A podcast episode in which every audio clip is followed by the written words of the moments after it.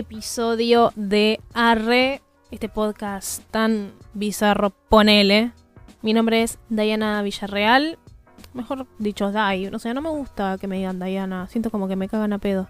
Pero bueno, es Villarreal, Villarreal o como se te cante decirlo, pero siempre se escribe con doble R. Remember that. Época de parciales. Comenzamos la época del año, una de la, o sea, la primer parte de la época de parciales, que es el fin del primer cuatrimestre y es una reverenda cagada.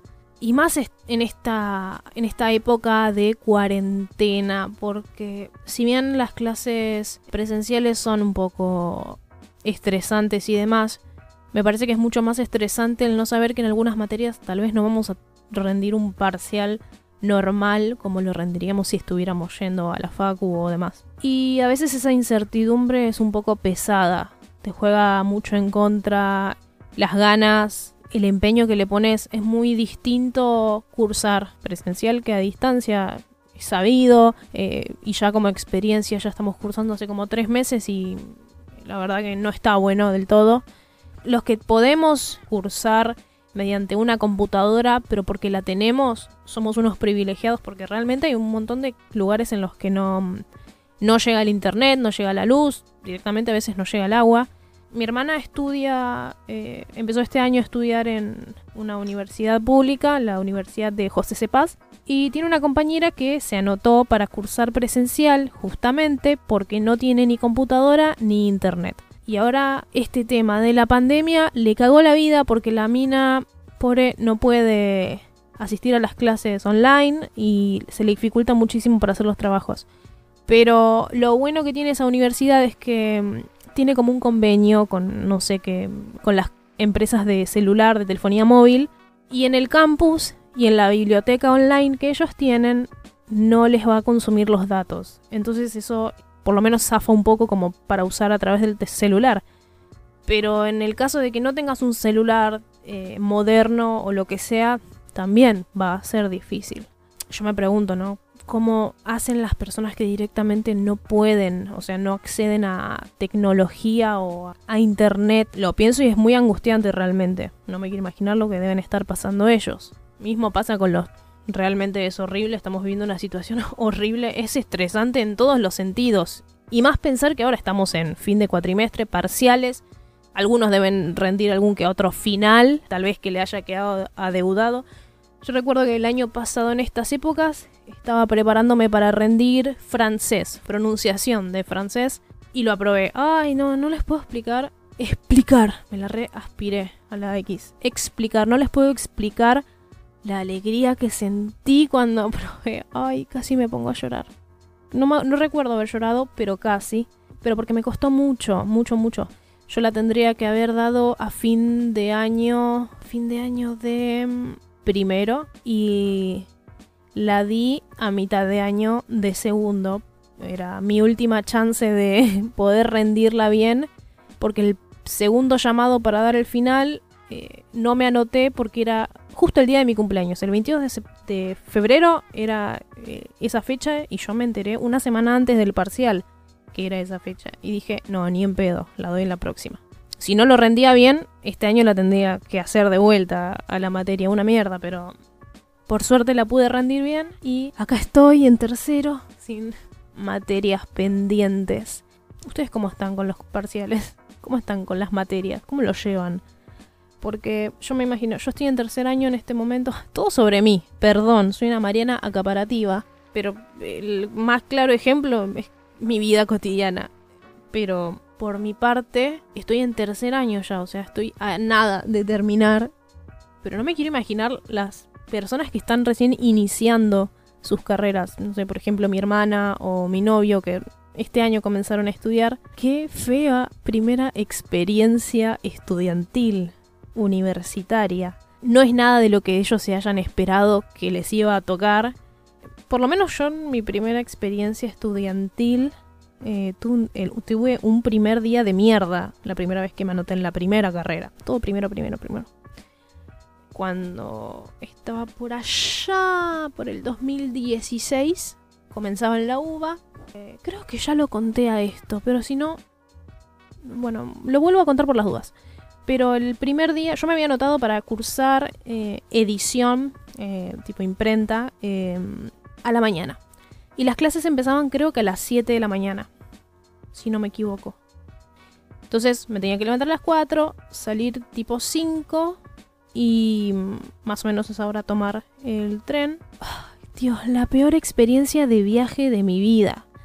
Primer día de clases, hacía frío, era de noche y tuve que viajar colgada del estribo del tren porque explotaba de gente. Obviamente después con el paso de los días me fui como avivando y dije, ah, apenas subo, tengo que empezar a empujar y meterme en el medio. Encima tenía que bajar en Ciudad Universitaria, una de las últimas, entonces iba a tener un trayecto bastante largo desde Polvorines hasta Ciudad Universitaria.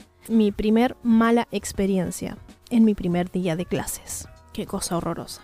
Después uno se va amoldando al, ritmo de, las clases, a viajar. Tanto que después ni te das cuenta todo el quilombo que haces para llegar al lugar en donde te toque ir, a la facu o a algún instituto. Pero sí, los primeros momentos siempre son como, no sé si traumáticos, pero bueno, depende en realidad, depende de la vivencia de cada uno. Para cambiar un poquito de tema de la facu y demás, comencé nuevamente mi programa de radio en FM Crisol 92.3 y lo pueden escuchar todos los jueves de 7 a 8 de la tarde. Se llama Plataforma 7 y pasamos música de todas partes del mundo, es muy internacional y a veces tenemos entrevistas. En los primeros dos programas, después del pequeño receso que tuvimos que hacer por la cuarentena, eh, entrevisté a dos médicos, la última entrevista que hice ayer, ayer salió el programa, eh, la subí al Instagram de la página, o sea, al Instagram del programa. Pueden encontrarlo como arroba somos plataforma 7 y ahí pueden escuchar la entrevista por Instagram TV. Eh, estuvo muy buena la entrevista, se trata sobre el día de la donación de órganos y tejidos y es muy interesante la nota, estuvo muy buena. Eh, la doctora eh, Alejandra Villamil es muy buena onda y realmente se los recomiendo. O sea, no porque la haya hecho yo, sino que porque el tema es muy interesante, además de que en épocas de cuarentena no se trata mucho el tema de la donación de órganos, sí sobre la, donación de, de plasma eh, para poder ponérselo a, a los pacientes que tengan COVID y demás pero no se toca tanto el tema de la donación de órganos. Es más, eh, un dato interesante que me dio la doctora ayer es que en España, uno de los países que más trasplantes realizan por año, se dejó de hacer trasplantes de, no sé, ponerle que mil a 15, que sería nada prácticamente. Y acá en Argentina durante toda la cuarentena ya se han hecho casi 300 trasplantes, que es una barbaridad, es increíble está bueno estar informado respecto a estos temas, porque realmente eh, son importantes, porque uno nunca sabe cuándo le va a tocar, cuándo va a necesitar eh, de esa ayuda, de ese trasplante de un órgano, de un tejido. Eh, entonces me parece que como sociedad deberíamos estar al tanto de estos temas. Ah, se puso re seria la cosa. El capítulo pasado estaba re puteando, re caliente. Y hoy me pintó periodista. Pero bueno, más o menos de eso va mi, mi, programa. No hacemos tantas entrevistas. Ahora surgieron, porque gracias a mi papá que trabaja en clínica y tiene sus pequeños contactos, eh, me ayudó a conseguirlos. Pero um, vayan a escuchar la grabación. Está, está bueno, que está yo tirando chivos. pero como me gusta hacer radio, me encanta. Es algo que descubrí el año pasado. Yo comencé locución con mi... O sea, mi meta principal era ser actriz de doblaje eh, estos pendejos de mierda que están... Ruido... No, son insoportables. Perdón. Perdón, pero son infumables. Seguro los van a escuchar por el micrófono. Y haciendo ruido y saltando en una tabla de mierda. Cuestión. Amo hacer radio, lo descubrí el año pasado. Yo no creía que la radio era para mí. No se me había cruzado jamás por la cabeza, si bien estaba estudiando locución, hasta el año pasado yo no sabía que realmente me gustaba es como cualquier cosa. Vos, no sé, tal vez empezás a aprender a tejer, pero vos no sabés si comenzando a tejer te vas a meter en un emprendimiento de venta de peluchitos tejidos. Y algo parecido me pasó. Yo me metí más que nada por el doblaje, pero también descubrí lo lindo que es transmitir con la voz y en la radio y ser escuchado. Realmente es una cosa de locos. y cómo amo estar en Radio Crisol. Es una radio tan familiar, es una radio tan de barrio, que está hace un montón de años. Fue la primera radio de, de Malvinas Argentinas y parece una pavada, pero por esta radio pasaron un montón de, de, de locutores famosos, artistas. No los puedo mencionar ahora porque realmente son muchísimos y pueden entrar a la página de FM Crisol y ahí van a ver más o menos de, de qué va la radio. Es chiquita, pero es muy familiar. Son maestros para mí. Realmente me, me dieron la bienvenida con los brazos abiertos y se los voy a estar agradecida eternamente porque realmente son mis primeros pasos en la radio y yo amo, amo hacer radio, lo descubrí ahí, amo hablar de lo que sea. Por ejemplo, el primer programa en el que estuve el año pasado era con un locutor, Néstor Velo González, eh, que le mando un saludo, no creo que esté escuchando, pero bueno. Y hacíamos un programa que se, llama, se llamaba Consentir Nacional, en el que pasábamos música de folclore y tango. Sí, folclore y tango. Yo, Diana Villarreal, folclore y tango, tengo menos de folclore y tango, pero aún así me puse el desafío en el hombro y dije, bueno, vamos a ver qué sale de esto. Con respecto a la radio, mi sueño, pero es como el sueño de la piba. Pasar Nochebuena en los 40. O sea, hacer la trasnoche de los 40 durante Nochebuena o Año Nuevo. Ese es mi sueño, en serio. Es, como mi meta, mi primer gran meta a la que yo aspiro. Eh, me fascinaría, me fascinaría. Es mi sueño desde hace un montón. Ojalá, ojalá, ojalá. Dicen que si te esforzas mucho para cumplir tus sueños, se hacen realidad. Así que vamos para adelante, Diana. ¿Qué le pasaba? Y hablando de sueños, eh, un sueño que tengo muy, pero muy pendiente, el que no le estoy dando tanta bola hace un par de años, desde hace un par de años, es el de ser escritora.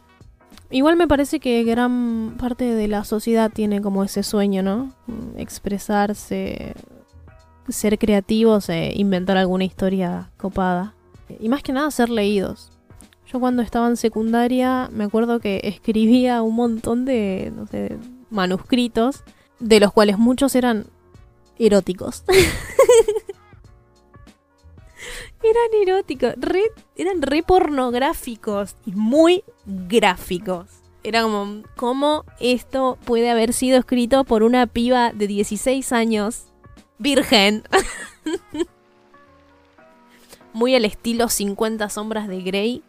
Y a veces también era muy sarcástico, era ero, sarcástico, porque también me reía de las, de las incoherencias que decía y las escribía más que nada para hacer reír a mis compañeros de clase. Y recuerdo que una vez le di tipo un montón de cosas que había escrito, tanto eróticas como chistosas como, no sé, románticas o lo que sea, a mi profesor de literatura, Marcelo Arce, que en paz descanse, que nos dejó hace como un mes y pico. Lamentablemente falleció por cáncer. Él siempre me dijo que cualquier cosa que vos escribas, que vos consideres un manuscrito o lo que sea, es una obra. Por más pequeño que sea, por, por más insulso que pueda parecer, todo, todo manuscrito es una obra.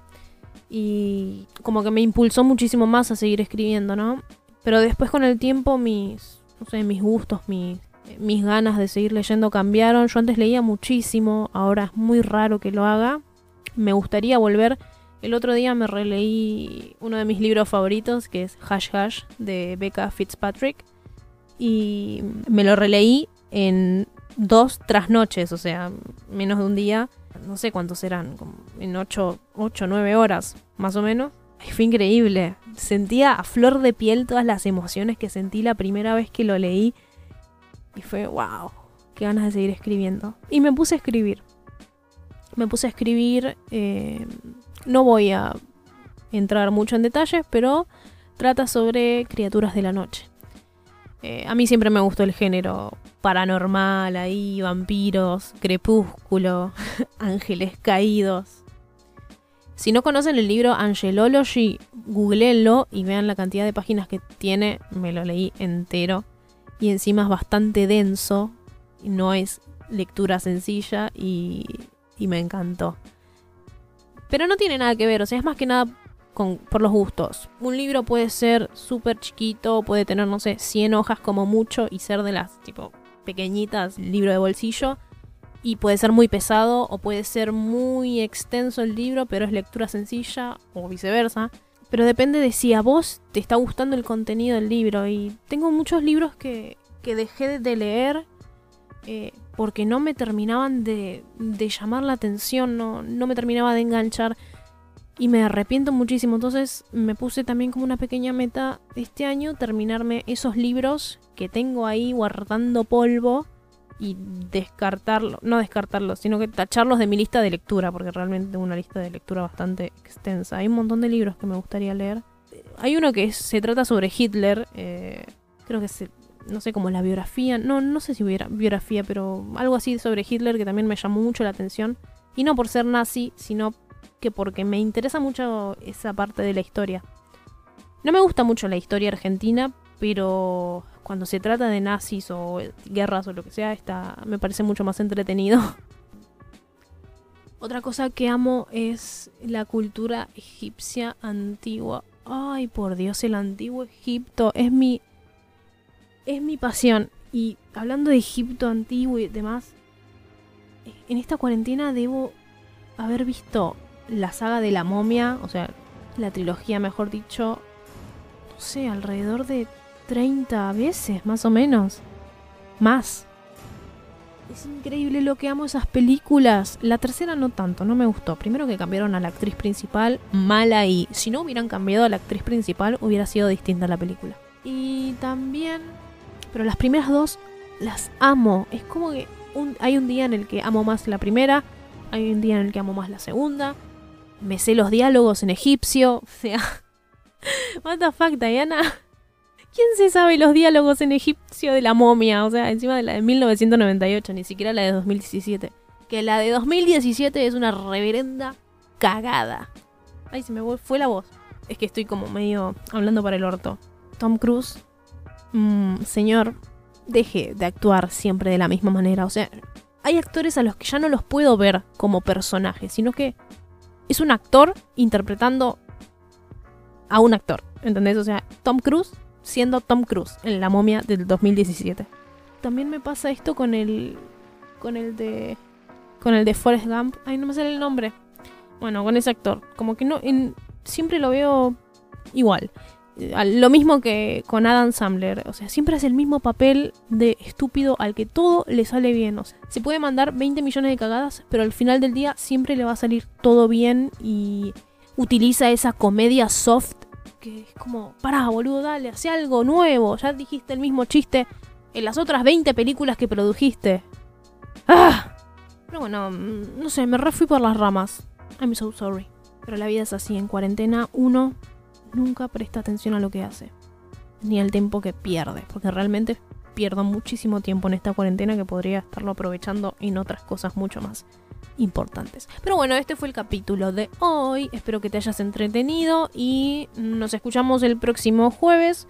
Yo soy Dai Villarreal y no sé, suscríbete al canal. Arre. Requiera Spotify esto.